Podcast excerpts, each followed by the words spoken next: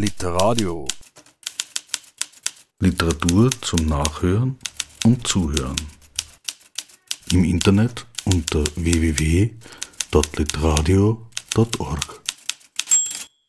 Aufzeichnung der Lesung vom 1.4.2022 im Arkadensaal Langenlois, Niederösterreich. Drei Pins bitte.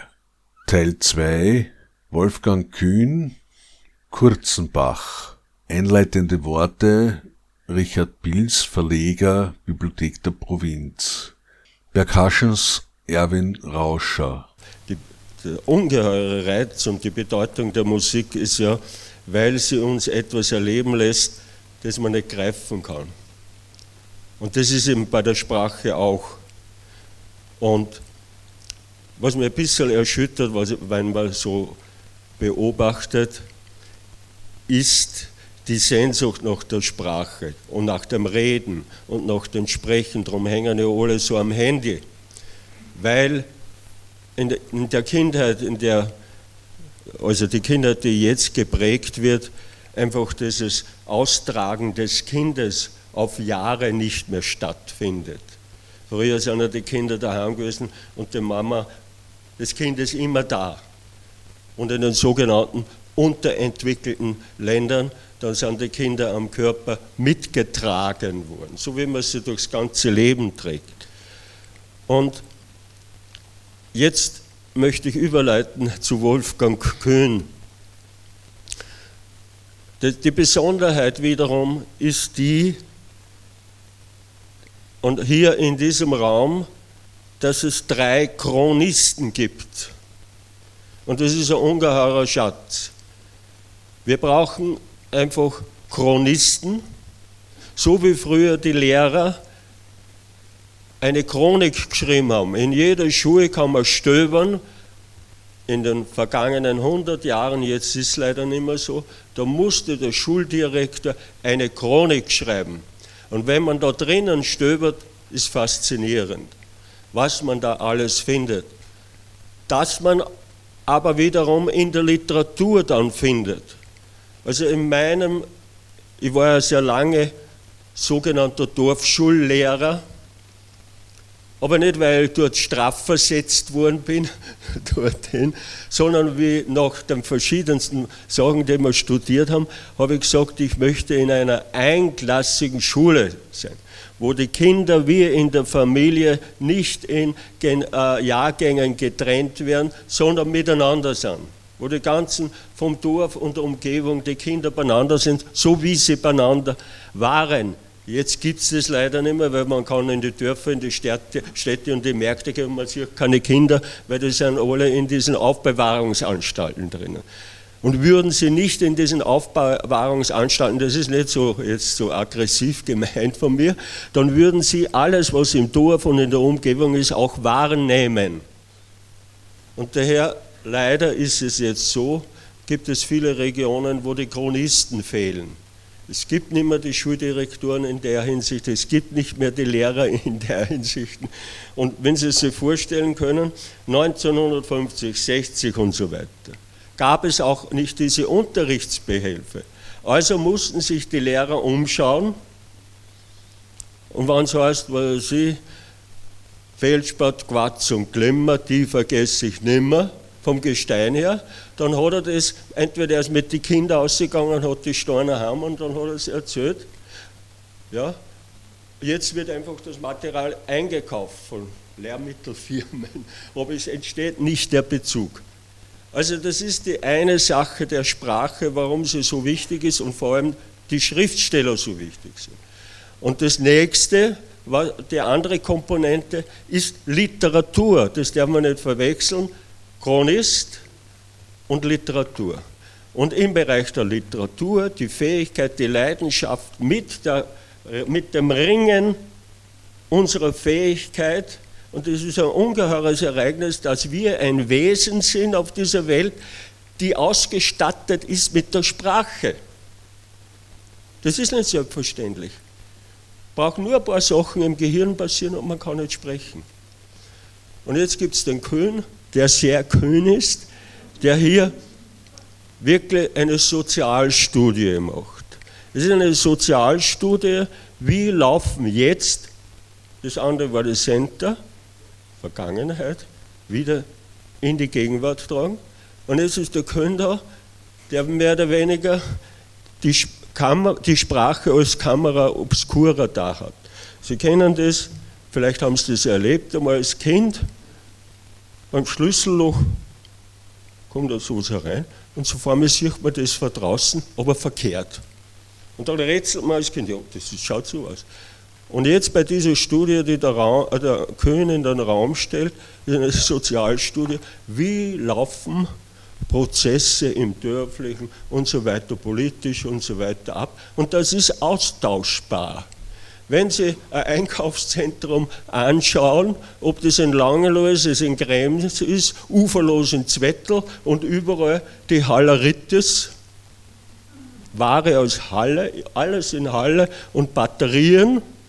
Und auf einmal stehen in der freien Landschaft plötzlich auch die Hallen, weil da werden 45.000 Händeln zücht, da werden 2.000 Rindeln gezogen und so weiter. Und hier kommen wir auch wieder zur Arbeit der Sprache. Nehmen Sie her.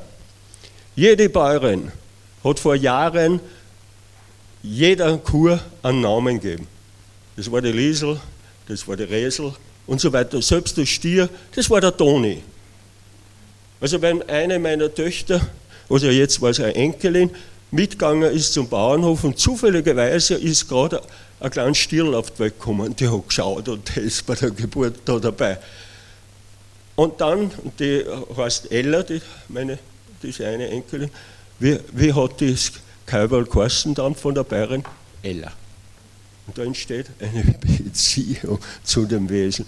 Das kann man nicht so einfach ankrageln. Das ist auch passiert. Aber wenn 2000 Viecher da sind, entsteht ja diese Beziehungslosigkeit. Und so gehen wir ja auch mit diesem Fleisch um. Und so gehen wir auch mit uns um. So, jetzt habe ich wieder zu viel gesagt. Der Köhn hat das genial gemacht und er ist ja auch ein erfahrener Schriftsteller. Er beobachtet, er ironisiert, lässt es so dahinlaufen und so weiter. Und man kann sich selber auch beobachten, wie geht es uns selber in diesem Prozess drin. Danke, war wieder zu viel.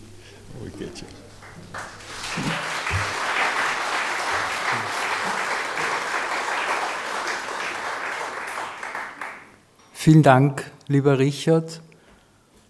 Ich finde es schön, dass wir da heute miteinander, nebeneinander hintereinander heute auf der Bühne sind. Äh, mir drei Passagen ausgesucht zum Lesen und möchte vorher noch eins vorwegschicken. Leser und Leserinnen aus der Region haben mir rückgemeldet, also die schon das Buch gelesen haben, sie hätten bei der Lektüre nach realen Vorlagen für meine Romanfiguren gesucht. Also ich kann Sie beruhigen, die Personen sind mit Ausnahme eines ehemaligen Landeshauptmanns und einer aktuellen Landeshauptfrau allesamt erfunden.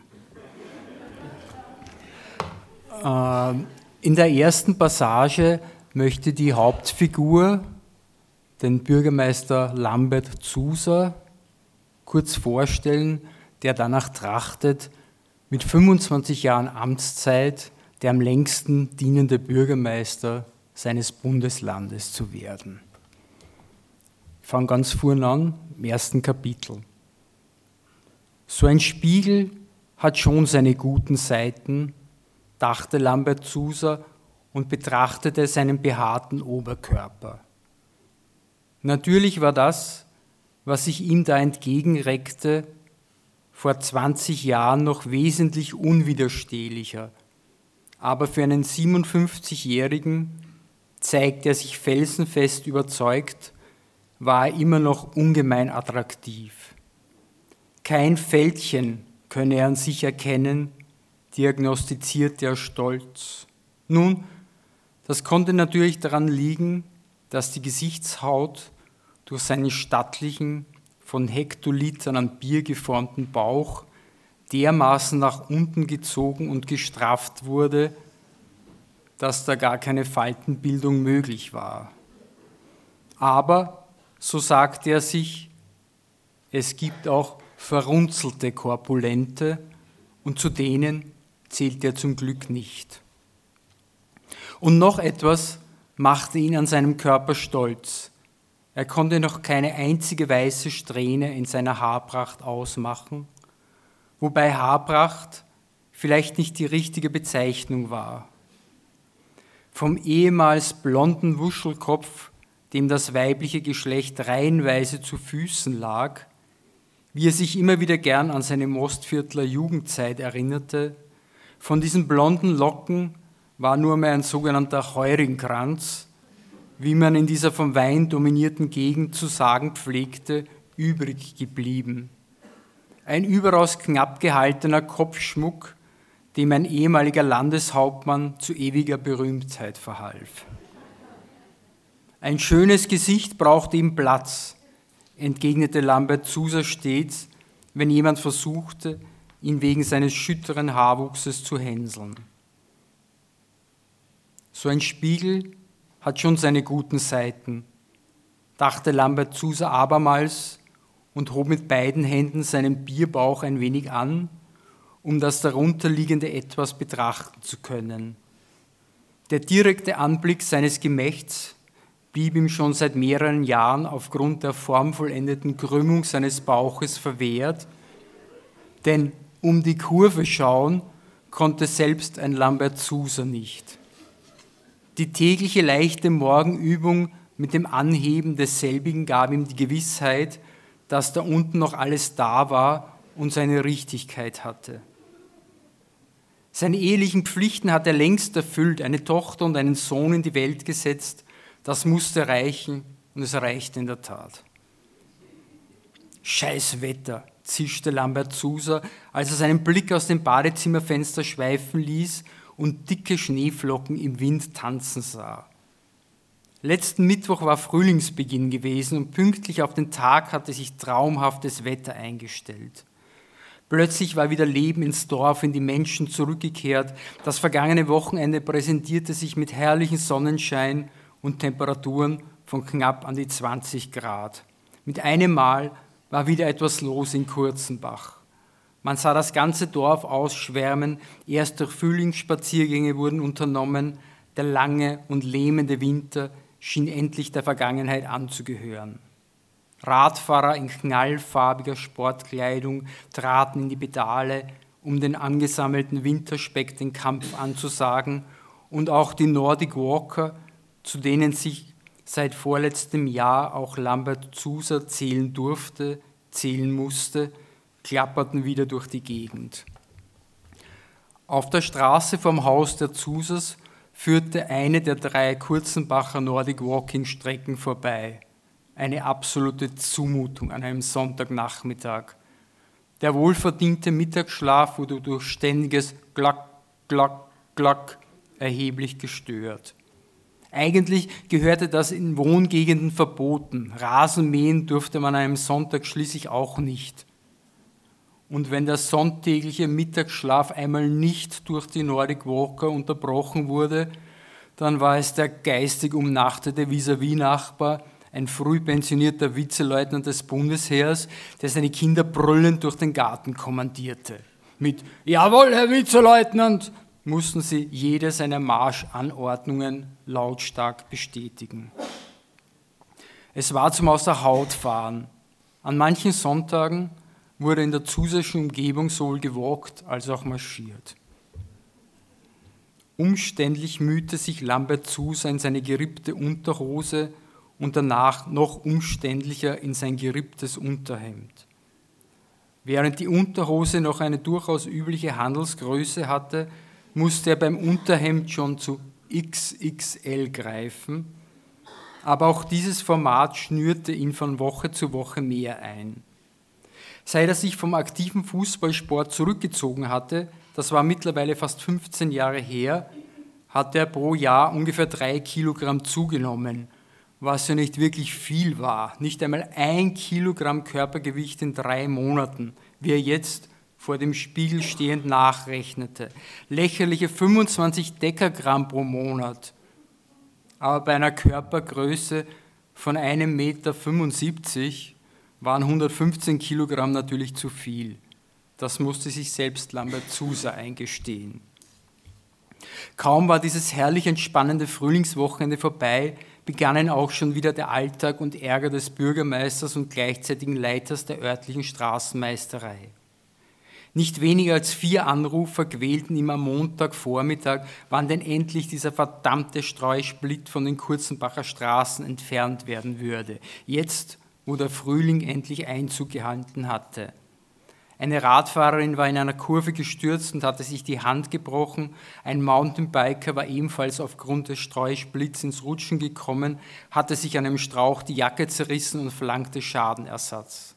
Und zwei weitere Dorfbewohner hatten erbost angerufen, weil vorbeifahrende Fahrzeuge den unnötig herumliegenden Streusplitt aufgewirbelt und durch einen Sprung in der Windschutzscheibe ihres neuen Fahrzeuges bzw. Lackschäden an der Beifahrertür verursacht hatten. Um die Socken anzuziehen, musste Lambert Zuser auf den ungemütlichen Plastiksessel neben der Badewanne Platz nehmen, der unter seinem Gewicht verdächtig ächzte. Gemächlich drückte einen dicken Streifen wohlriechender Hirschstalk-Pflegecreme aus der Tube, um damit seine strapazierten Fußsohlen von Schweißgeruch zu schützen. Dieses Eincremen war die zweite Fitnessübung eines jeden neuen Tages, denn dafür musste er jeweils einen Fuß auf das Knie des anderen Beins anheben, um so seine Fußsohle zu erreichen. Ebenso verhasst waren ihm ähnliche Tätigkeiten wie Zehennägel schneiden, denn davon bekam er regelmäßig fürchterliche Rückenschmerzen. Aber für Pediküre fühlte er sich mit seinen 57 Jahren noch eindeutig zu jung auch wenn letztes Jahr eine aus Wien zugezogene, äußerst attraktive junge Unternehmerin am Hauptplatz ein Fußpflegestudio eröffnet hatte, wie einige Männer der Stammtischrunde regelmäßig in Schwärmen gerieten. Nicht unsauber, der fachkundige Kommentar der Kurzenbacher, was so viel bedeutete, wie dass sie eigentlich sehr fesch war. In der zusätzlichen Welt war Pediküre etwas für alte Frauen und nicht für gestandene Mannsbilder. Er hatte seine Zeit ja nicht gestohlen. Dass der Winter noch nicht vorbei wäre, hat er die Anrufer am Montagvormittag vertröstet und wie recht er gehabt hatte. Nicht auszumalen gewesen, wenn er, wie von einigen vehement gefordert, letzten Freitag die Straßen vom Rollschotter hätte räumen lassen. Genau diese Leute, Lambertzusa ballte zum Zeichen der Selbstbestätigung beide Fäuste. Genau diese Leute hätten heute sicher wieder angerufen und sich beschwert, warum bei so einem Sauwetter kein Streusplit auf den Straßen lag. Eine einzige Eislaufbahn wäre das und überhaupt. Lambert Zuser war stolz auf seinen sechsten Sinn und seinen Mostviertler Sturschädel.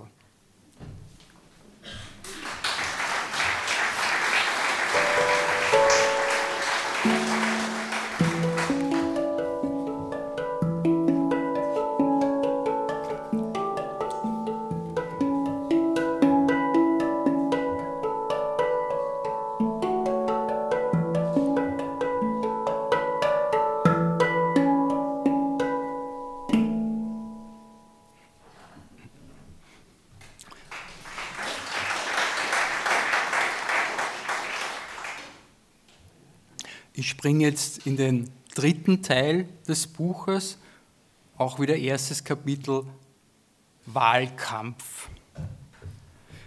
Bitte lächeln, schauen Sie doch ein bisschen freundlicher drein, Herr Bürgermeister.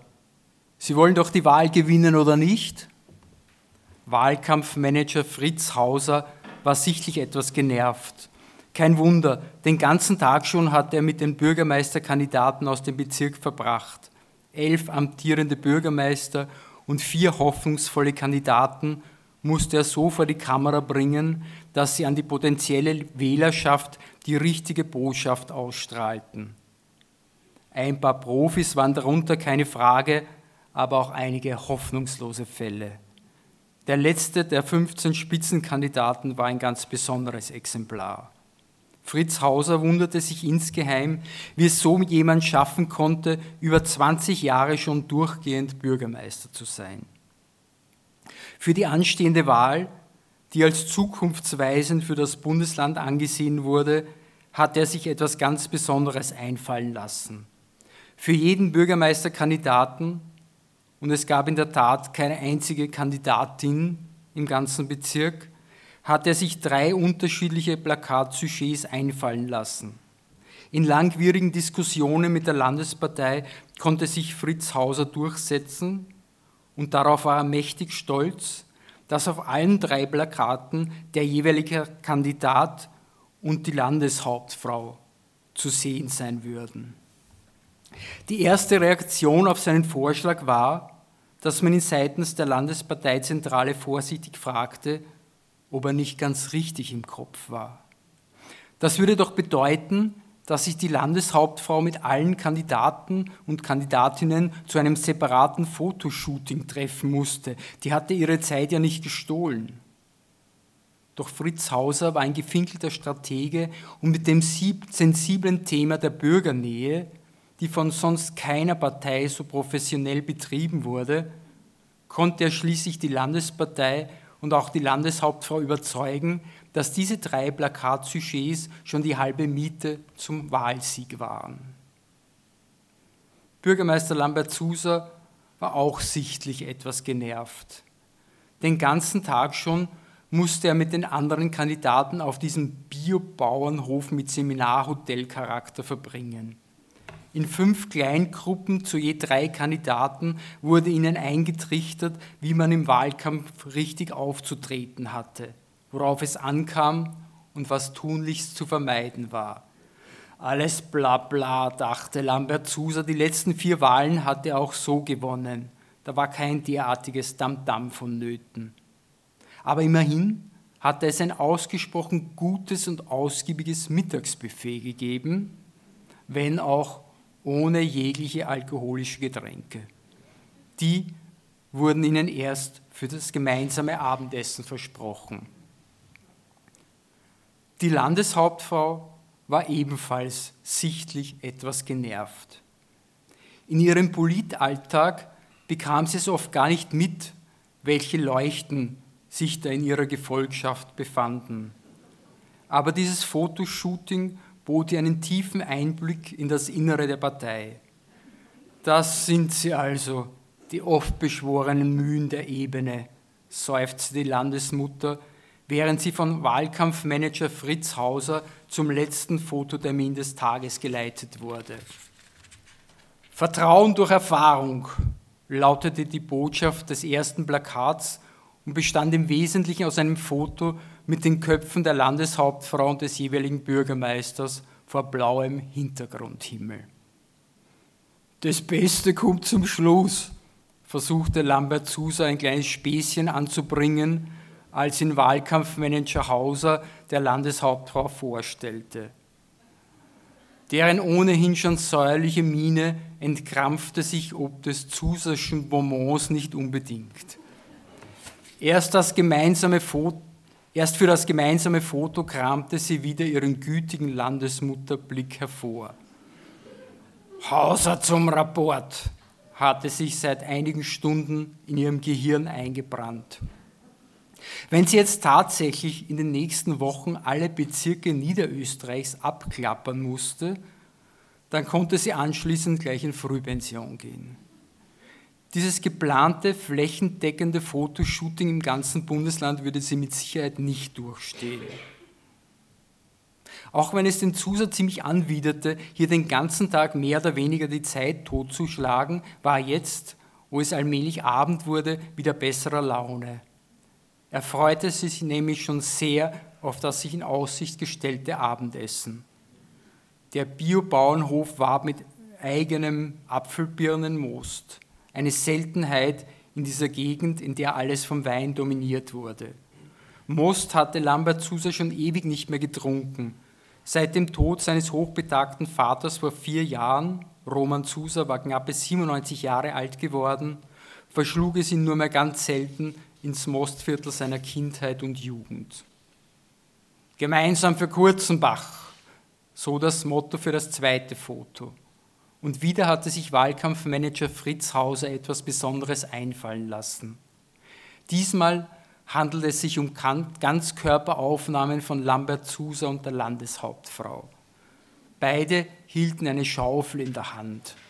Lambert Zuser musste sein Sakko ausziehen und die Hemdärmel aufkrempeln, um einen Bürgermeister darzustellen, der immer und überall gerne anpackt. Die beiden wurden hinter einen kleinen Erdhügel dirigiert, in den sie mit der Schaufel eintauchen mussten, während sie gleichzeitig freundlich in die Kamera zu lächeln hatten. Die Landeshauptfrau musste sich schon sehr zu einem fröhlichen Gesichtsausdruck zwingen. Ihre erst drei Wochen alten neuen Markenschuhe waren nicht mehr als solche zu erkennen. Mit Staub und Dreck waren sie überzogen. Wie sollte sie bloß wieder sauber bekommen? In knapp zwei Stunden musste sie auf einer Sitzung in der Landeshauptstadt sein. Heimfahren und umziehen ging sich beim besten Willen nicht mehr aus. Jetzt konnte sich Wahlkampfmanager Fritz Hauser im Krisenmanagement profilieren. Und wenn er persönlich die Schuhe putzte. Fritz Hauser spürte ganz deutlich ein Donnerwetter aufsteigen. Die Blicke mit denen ihn die Landesmutter bedachte, sprachen Bände. Er wagte es gar nicht mehr in die Augen zu schauen, aber so war er felsenfest überzeugt, der Erfolg würde ihm recht geben. Das war ja nicht der erste Wahlkampf, den er zu managen hatte. Immer hatte es anfangs Kritik gehagelt wegen seiner ungewöhnlichen Strategien und immer waren sie dann alle ganz selig, weil der Hauser Masterplan wieder einmal voll aufgegangen war und die Partei einen fulminanten Erfolg eingefahren hatte. Das Setting für das dritte und letzte Foto war dem Zuser das Liebste. Für ein lebenswertes Kurzenbach lautete die Devise und dafür durften die Landeshauptfrau und der Bürgermeister von Kurzenbach an einem heurigen Tisch Platz nehmen, der sich nahezu bog vor kulinarischen Köstlichkeiten eine rustikale Bretteljaus, eine knusprige Stelze, fünf verschiedene Aufstriche, eine überdimensionale Käseplatte und herrlich duftendes frisches Brot. Dem Zuser lief das Wasser im Mund zusammen, der Arme litt wahre Tantalusqualen. Der Landeshauptfrau wurde für dieses Fotosujet ein Trachtenjanker umgehängt und Lambert Zuser musste sich in einen viel zu kleinen Kalmuckjanker zwängen. Jetzt schaue ich sicher aus wie der junge Hammerer, dachte er und erhob sein Weinglas, um mit der Landeshauptfrau anzustoßen. Diesen Schluck hat er sich wahrlich verdient. Lassen Sie das Glas stehen, fauchte ihn der Wahlkampfmanager an. Das geht alles auf mein Kommando. Und getrunken wird erst beim Abendessen. Haben Sie mich verstanden? Das war jetzt natürlich nicht nach dem Geschmack von Bürgermeister Zuser, aber er wollte vor der Landesmutter nicht mit diesem Schnösel herumstreiten und so wusste er sich zähneknirschend zu beherrschen. So, jetzt bitte das Glas in die Hand nehmen und einander zuprosten und dabei freundlich in die Kamera lächeln. Einfach Riesling sagen, dann formen sich die Lippen zu einem optimal fröhlichen Gesichtsausdruck. Ist ja nicht so schwer. Die Landeshauptfrau hätte einen Schluck Riesling schon bitter nötig gehabt. Bereits zum 15. Mal an diesem Tag musste sie sich diesen Schwachsinn anhören. Die Partei muss mir ein Double suchen oder ich rede meine Zwillingsschwester, dass sie für mich einspringt, legte sie sich in ihrer Verzweiflung ein Ausstiegsszenario zurecht. Ja, wunderbar, bald haben sie es überstanden, gab der Wahlkampfmanager eine aufmunternde Durchhalteparole für das allerletzte Fotoshooting an diesem Tag aus. Du hast es auch bald überstanden, knurrte die Landesmutter, die sich schon sehr auf den Hauser-Rapport in den nächsten Tagen freute. Großartig, vielen Dank, das war's für heute. Fritz Hauser schien erleichtert, dass der erste Tag Fotoshooting mit der Landeshauptfrau so erfolgreich über die Bühne gegangen war. Die wird sich schon wieder beruhigen, war sich sicher, nichts ahnend, dass sie am nächsten Tag ganz zeitig in der Früh einen Anruf ihres Sekretärs bekommen sollte. Auf Wiedersehen, Herr Bürgermeister. Ich wünsche Ihnen einen erfolgreichen Wahlkampf und alles Gute für die Wahl im Oktober. Die Landesmutter hatte sich wieder gefasst und schien ebenfalls erleichtert, dass der Affenzirkus endlich vorbei war. Jetzt hatte sie es eilig, sich im wahrsten Sinne des Wortes aus dem Staub zu machen. Vielen Dank, Frau Landeshauptmann. Ich hoffe, wir sehen uns im September bei der Eröffnung in Kurzenbach, wo wir am Hauptplatz eine moderne Tonskulptur aufstellen werden. Dann stoßen wir mit einem guten Achtal Kurzenbacher Wein an. Die Landeshauptfrau verdrehte die Augen und schnappte nach Luft. Für einen Moment schien es, als würde sie doch noch explodieren.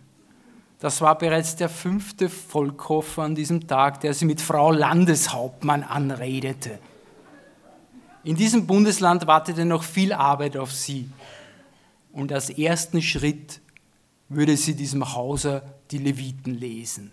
Der konnte sich auf was gefasst machen.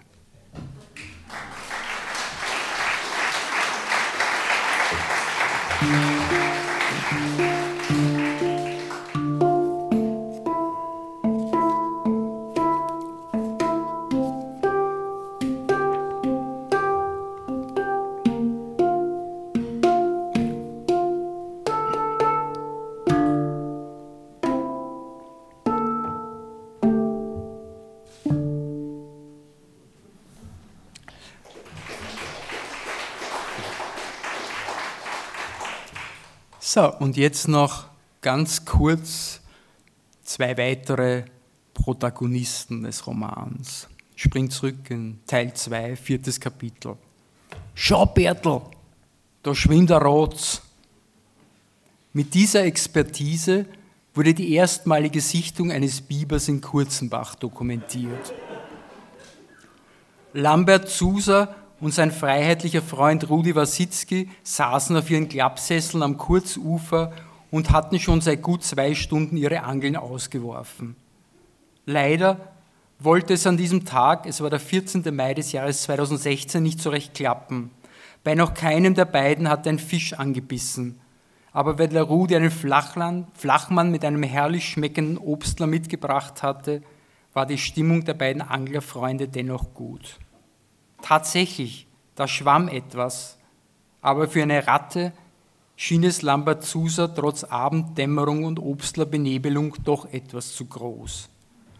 Das Ungetüm schwamm ans gegenüberliegende Ufer und kroch an Land. Dem Wasitzki und dem Zuser blieb vor Staunen der Mund weit offen.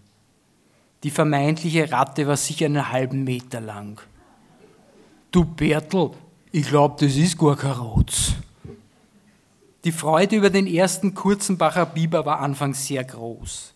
Fast jeder im Dorf wollte ihn sehen und in den Wochen nach der ersten Bibersichtung herrschte in der Abenddämmerung reges Treiben an der Kurz.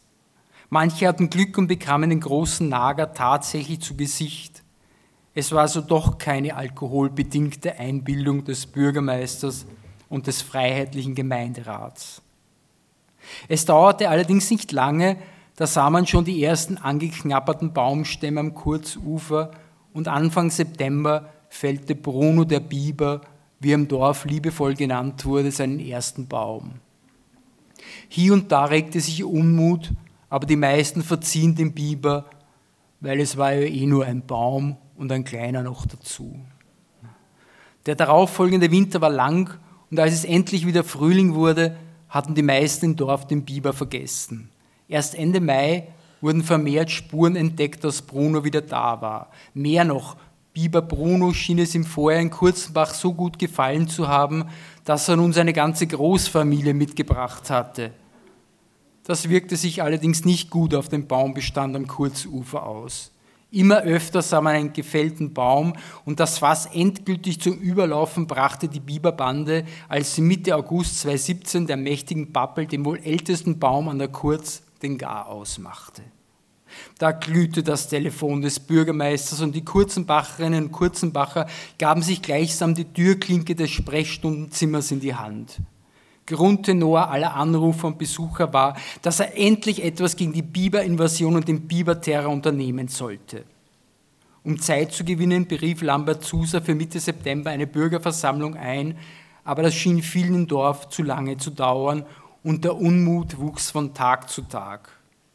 Die Situation spitzte sich endgültig zu, als die böse Biberbande Ende August eine weitere große Pappel an der Kurz gefällt hatte und am 8. September 2017 in alle Postkästen von Kurzenbach, Hasendorf, Mallerbach und Pichling ein zweiseitiges Flugblatt eigenartigen Inhalts flatterte. Machen wir es wie die Deutschen. In Bayern serviert man Biber mit Semmelknödeln. Der Biber war fast ausgestorben, jetzt gibt es wieder so viele Tiere, dass sie zur Plage werden. Sie stehen auch unter strengem Schutz. Bayern hat einen Weg gefunden, den Bestand zu kontrollieren. Biber mit Schmalz oder gespickt mit Speck und Trüffeln, im Bockbier gekocht, auf Zwiebeln gedämpft oder mit Lorbeerblättern in der Kasserolle geschmort. Solche Rezepte für Biberfleisch sind plötzlich wieder gefragt. Es gibt Biberschinken, Biberburger, Bibernockeln.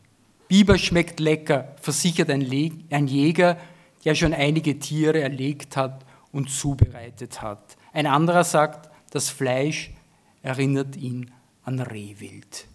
Ja, ich glaube, es ist Zeit für Pause. Sie haben sicher jetzt einen Hunger gekriegt nach dem Stück. ich glaube, ungefähr 15, 20 Minuten Pause und dann geht es weiter mit Andreas Nastl.